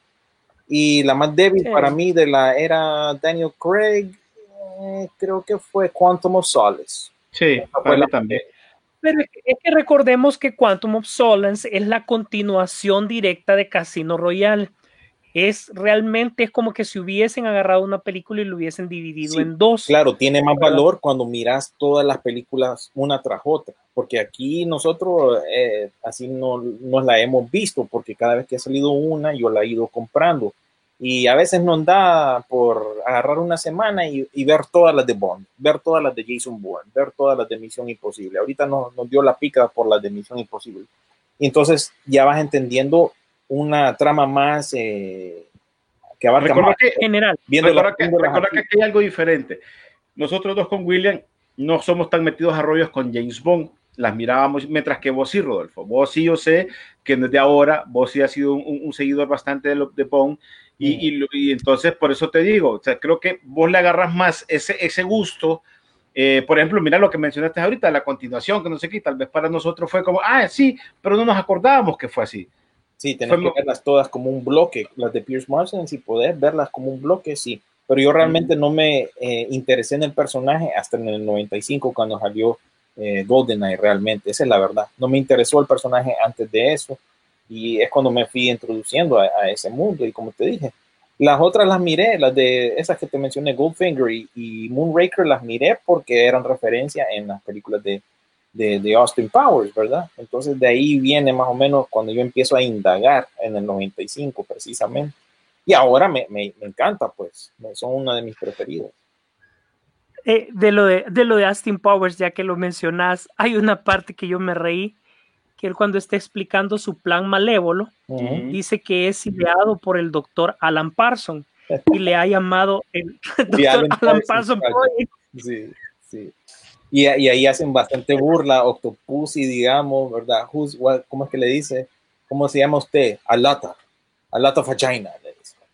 O sea, bastante, ¿verdad? Y entonces Sí. todas esas referencias no las entendí full hasta después volver atrás y ver las de Bond, ¿verdad? Porque tiene muchas eh, referencias. Incluso estoy triste, medio triste de que no hayan sacado eh, continuación de, de, de Austin Powers, ¿verdad? Porque Mike Myers, ¿qué está haciendo? Ya días que no hace nada, ¿verdad? Ya dejó de hacer las películas de Shrek. Tiempo tiene, es lo que les quiero decir, así que me extraña que no hayan revivido esa franquicia de- de Austin Powers. Tal vez sí, tal vez no.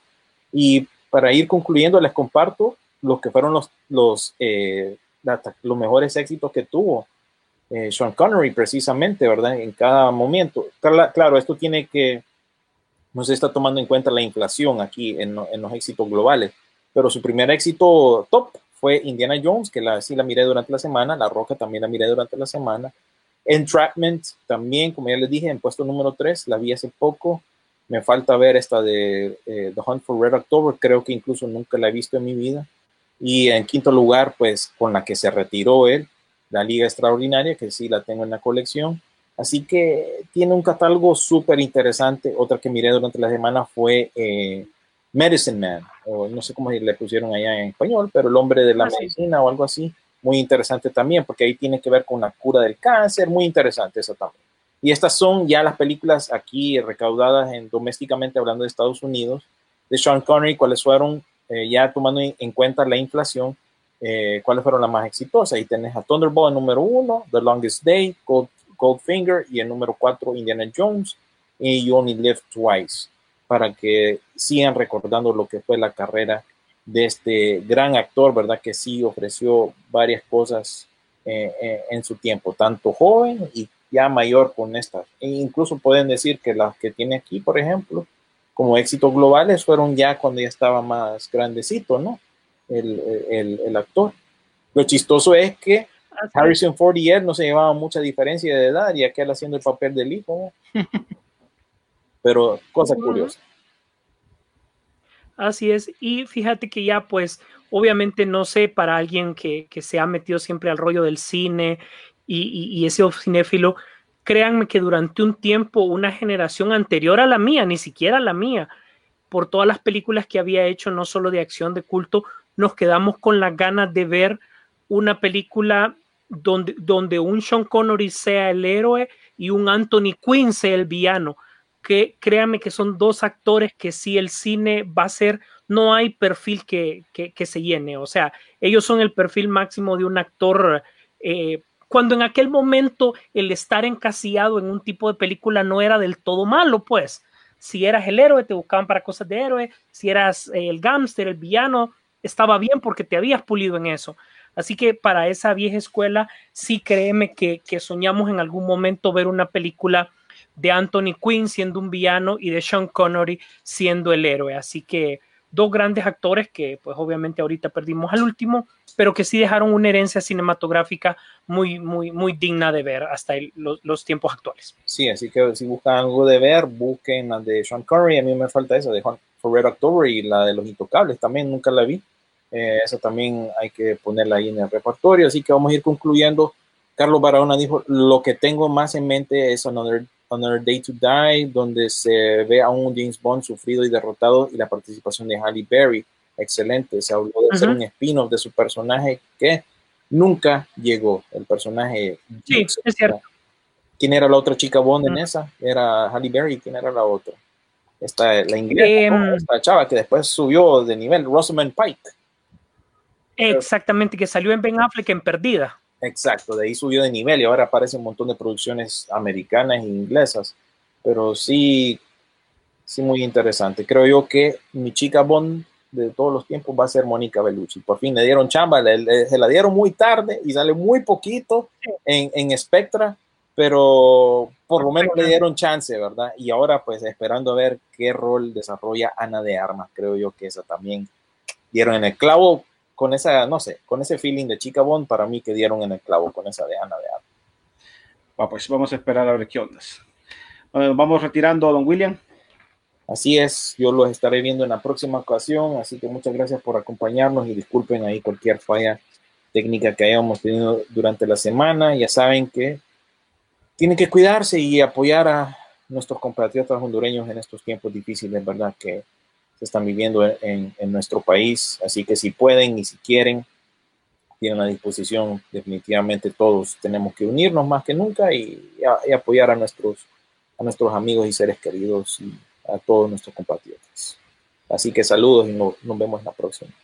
Bueno, pues igual siguiendo acompañando con una alianza por la esperanza, nada más les recuerdo los lugares donde van a poder en este momento, si tienen ahí una pasada libre y poder ir a dejar sus eh, donativos, eh, puede ser eh, donar agua en, agua en botella o en bolsa, comida, ya pueda ya sea en lata, no procedera, gel de mano, jabón, mascarilla, frazadas, colchonetas, papel higiénico, pañales, ropa, todo eso es muy necesario para ellos y podrás ir aquí a Tegucigalpa en la Fuerza Aérea Hondureña, también en el cuartel San Francisco frente al Hospital Viera y en Emisoras Unidas Boulevard Suyapa, ahí van a poder encontrar, ahí por, nos vamos a ver dentro de un ratito por ahí, eh, también en San Pedro Sula en las 105 Brigadas, Emisoras Unidas también Boulevard del Sur en una cuadra arriba de los bomberos, ahí van a encontrar como cuando venís de como cuando vas para Tegucigalpa, ahí vas a encontrar la los bomberos, una cuadra arribita, ahí vas a encontrar en una esquina Emisoras Unidas y también en la Ceiba, primer batallón de infantería.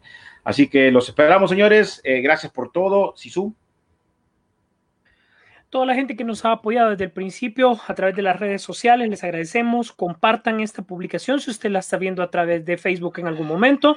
Si usted no tuvo la oportunidad de escucharla del todo por radio, como esperamos que sí lo haya hecho, no se preocupe, puede referirse a Spotify y nos busca en Peliculeando, pero antes de darle play, por favor, dele compartir y así nos ayuda a crecer un poco el canal. Gracias a toda la gente que nos está apoyando. Recuerden chequear la, cartelera virtual que tiene Cinemark a través de su aplicación para ver cuáles son los estrenos que tiene y las películas que están y a la vez monitorear cuáles son las medidas de seguridad para que puedan entrar sin problemas eh, al cine. Eh, gracias a todos, gracias por estar pendiente. Nos mandaloreamos en el cine.